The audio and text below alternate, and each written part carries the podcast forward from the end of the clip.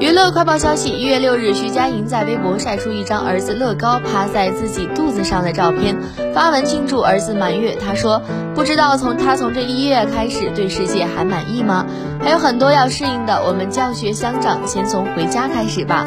满月快乐，人类加油！”照片中，他穿着白色短袖躺在床上，乐高穿着一件白色衣服躺在妈妈肚子上，张着小嘴儿，十分可爱。粉丝纷纷评论祝福：“小家伙也太可爱了吧！”满月快乐，快快长高高哦！